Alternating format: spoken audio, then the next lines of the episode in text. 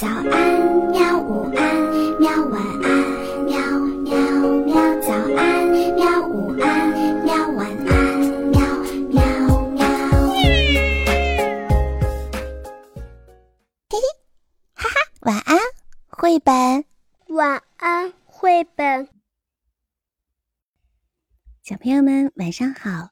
今天呢，我们要讲的故事是《森林中的圣约翰》。从前有位母亲，生了三个女儿。大女儿没有礼貌，心眼儿也很坏。二女儿虽然有点缺点，但比大女儿要好得多。小女儿又善良又乖巧，但是母亲偏偏最喜欢大女儿，不喜欢小女儿。有一次。小女儿在森林里迷了路，来到了一座木屋前。小木屋的主人是圣约瑟，他把女孩请进屋，并给了她几根萝卜充饥。女孩用萝卜和自己带的面包熬了一锅粥，粥做好了，小女孩先给老人舀了一大半。给自己留了一小半。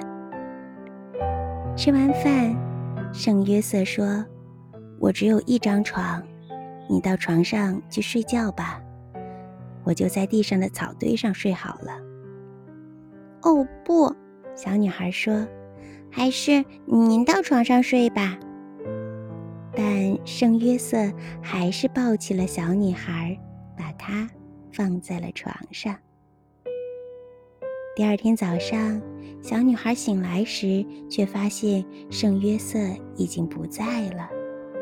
她发现门后有一袋钱，袋子上面写着：“给昨晚在这儿睡觉的女孩。”小女孩就抱着钱袋回家了。她把所有的钱都交给了母亲。第二天，二女儿也来到了圣约瑟的小木屋。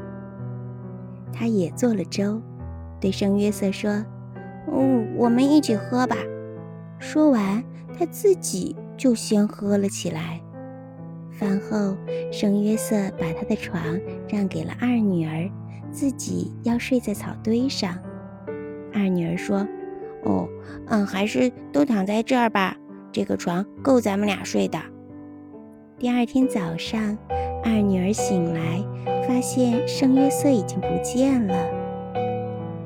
她发现门后有一个巴掌大的钱袋，上面写着：“给昨晚在这儿睡觉的孩子。”二女儿拿着钱袋，小跑着回了家，把钱袋交给了妈妈，但她却私自留下了两个钱币。大女儿也坚持要进大森林。他来到小木屋，把粥做好后，圣约瑟说：“哦，我饿极了，把你的饭给我一点吧。”大女儿却说：“等我吃饱了，你再吃也不迟。”可大女儿把粥吃的几乎一点儿都不剩。饭后，大女儿自己躺到床上，让圣约瑟去睡地上的草堆。第二天早上，大女儿一醒来就到门后边去找钱袋，发现地上仿佛有件东西。她弯下腰，想仔细看看，竟一不小心让鼻尖儿触到了那东西。她直起身，才发现自己的鼻子上又长了一个鼻子。她吓得嚎啕大哭起来，尖叫着跑回了家。母亲见她最心爱的女儿变成了这副模样，赶紧跑过来，没想到她的鼻子忽然与大女儿的长鼻子粘到了一起，怎么也分不开了。好了，小朋友们，故事讲完了。那你知道圣约瑟为什么对大女儿是这样吗？欢迎你在留言的下方来告诉我。好啦晚安明天我们再见吧。好吧晚安绘本可是我还想看看星星。